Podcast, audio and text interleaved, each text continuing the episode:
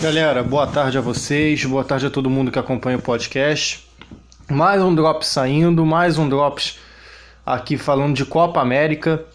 E vamos lá, né, gente? Vocês estão vendo que eu não botei vinheta, não tô colocando música de fundo nesses Drops, porque a notícia que eu vou trazer agora, ela além de ser um completo absurdo, além de ser um completo desvario de, de ambas as partes envolvidas nessa notícia é, é uma falta de senso crítico, praticamente, de, tanto das entidades quanto de quem a gerem. E isso envolve até os governos.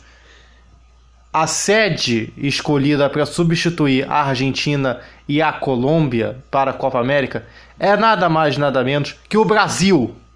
Exatamente o que vocês ouviram. O Brasil aceitou ser sede da Copa América. Já vi aqui no Globo Esporte, a matéria saiu por volta de 11h30 da manhã, e a sede escolhida para a Copa América é o Brasil. O Brasil de 460 mil mortes, o Brasil de 2 mil mortes diárias. Como pode isso? Como a Argentina recusou pelo mesmo propósito porque eles não estão conseguindo conter a pandemia, eles não estão conseguindo conter todo o avanço do coronavírus. O Brasil também não. O Brasil também não. Tudo bem, a gente tem uma estrutura boa. E o pior de tudo, o pior de tudo da história que eu acabei de, de ler aqui passando para vocês, é que Brasília e Manaus também serão sedes e se vocês forem pesquisar, Manaus há pouco tempo passou por um problema muito sério quanto ao coronavírus.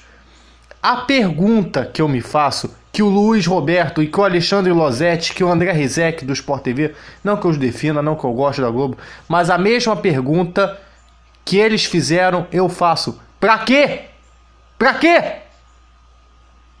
Pra que ter Copa América no Brasil? Pra que ter Copa América? Me diz! O absurdo maior dessa, dessa notícia é que isso foi feito e aceitado pelo governo brasileiro.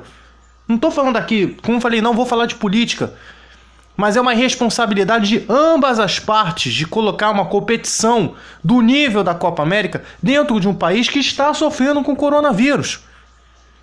Isso tem a ver com as barreiras sanitárias, isso tem a ver com toda a gestão de logística. Nós vamos colocar 10 equipes de diferentes países, diferentes cepas dentro do mesmo país que já está sofrendo com uma cepa diferente.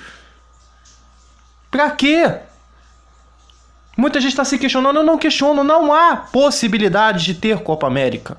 Na América do Sul, já seria um risco maior nos Estados Unidos, um risco talvez mediano para baixo. Nos países da América do Sul é um risco também. Então, para que ter Copa América aqui? O tamanho do absurdo que é isso é de uma, é, é, é, de uma falta de senso crítico. Isso não tem a ver com o presidente atual, com, com governos e tudo mais. Isso tem a ver com todo, todo um, um, um invólucro. Lógico que o Brasil seria uma das primeiras opções caso desse problema. Nós temos estrutura para receber Copa América, nós temos uma boa logística, mas não é o momento para se ter competições dentro do país.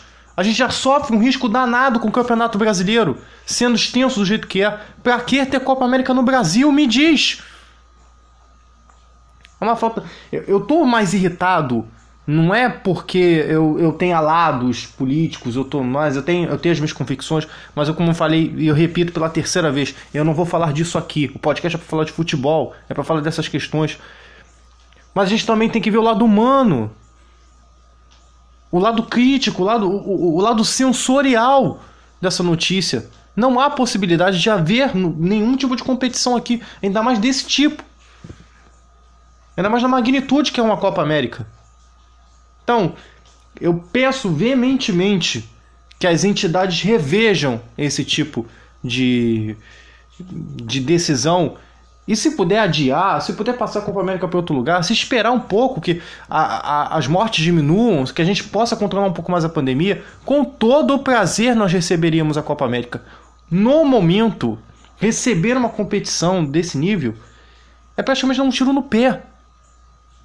Então, eu, eu espero que essa decisão seja, no mínimo, adiadas, que essa, é, isso de, tenha um outro fim. Eu espero de verdade.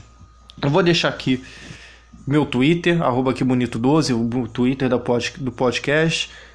É, faz um pix pra gente, qualquer valor, se você gostar, arroba, arroba não, que bonito é podcast, arroba gmail.com. E a gente volta com mais notícias ao longo do tempo, tá bom? Até!